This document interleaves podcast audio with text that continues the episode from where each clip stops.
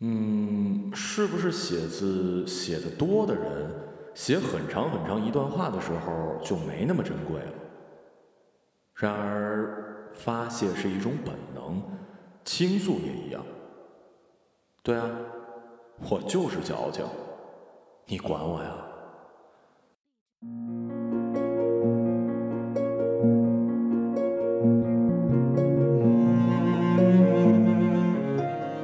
人总是更愿意跟陌生人说起自己的伤心事儿，自说自话的讲一大堆，然后把自己塑造成一个悲情主角的样子，听的人过眼云烟，说的人也不在乎刚才对方听进去多少，只是一股脑的沉浸在自我意淫的“我以为”当中。我以为他离开我不是因为不爱，我以为我的不打扰是我倔强的温柔。我以为我的爱情故事是这个世界上最伟大的，我以为我足够深情，实则足够矫情。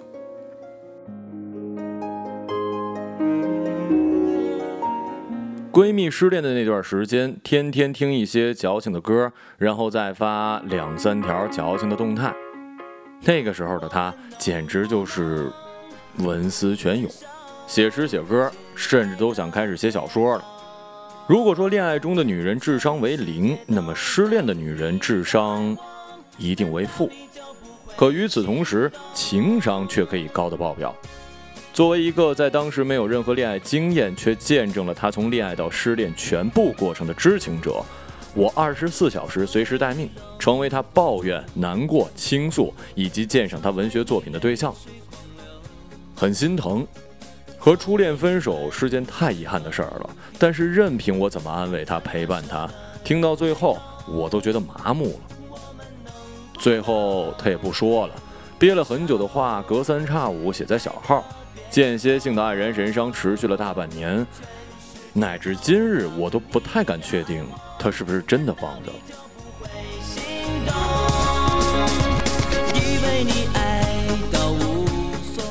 故事之外的人。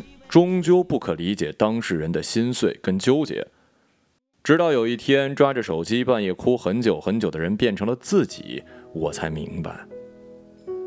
妈的，分手真的是太难受了，而除了哭跟矫情，我无处宣泄。翻着聊天记录，边哭边笑，那些说着要陪我一辈子、两辈子、三辈子，永远不离开我的话。明明在当时美好的不像话，承诺在当时有多美，事后就会有多狼狈。我哭给全世界听，拽着手机打给闺蜜：“操他妈的，老子不想分手啊！去他妈的出国呀！”我没办法不难过。用心喜欢的人，多看一眼都会难过的。我想过有一天我们分开的样子，要潇洒。不许死缠烂打。我也想过有一天我们重新在一起的样子，握手言和，狠狠拥抱。毕竟我把一整个未来都跟他绑在了一起。以前是，现在是。一万个爱情故事就会有一万个分手理由，每一个都不一样。我们都以为自己是最操蛋、最悲情的那个。同时却抱着深深的期望，期望我们能是重归于好的那个，所以把全部的深情孤注一掷，所以把所有的软弱无限放大。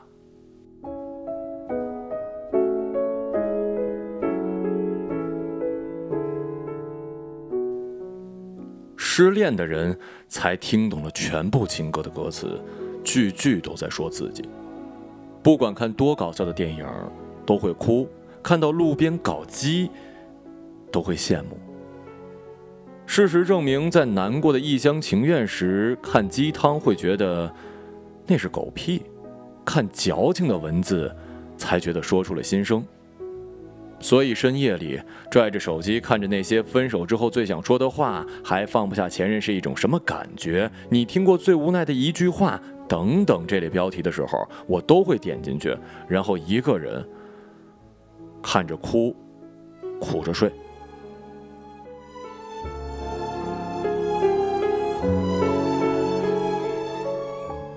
白天嬉皮笑脸的伪装，留到深夜，内心风起云涌，慢慢耗。然而，再强大的人也会有软肋。从分手到现在，我每天都会在备忘录里写下很多的字，但从未发出去。在害怕有人真正离开你的时候，收敛矫情，是不敢把它越推越远了。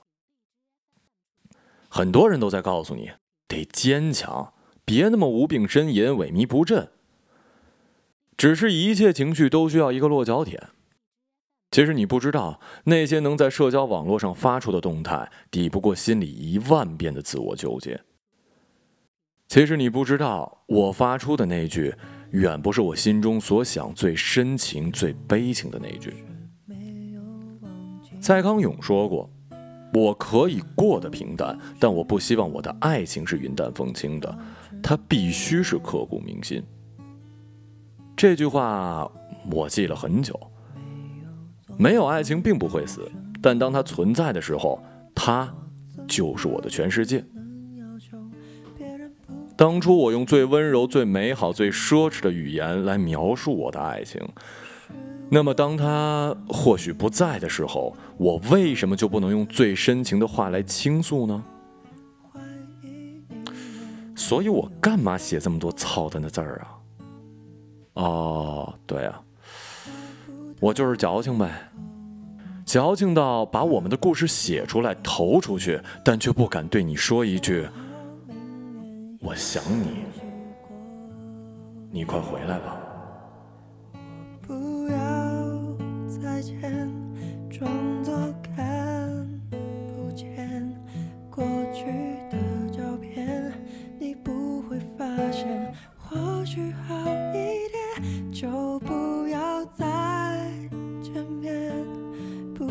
做朋友再好过一些，谁都不会想念过去某个夏天，谁都不会想念过去某个夏天。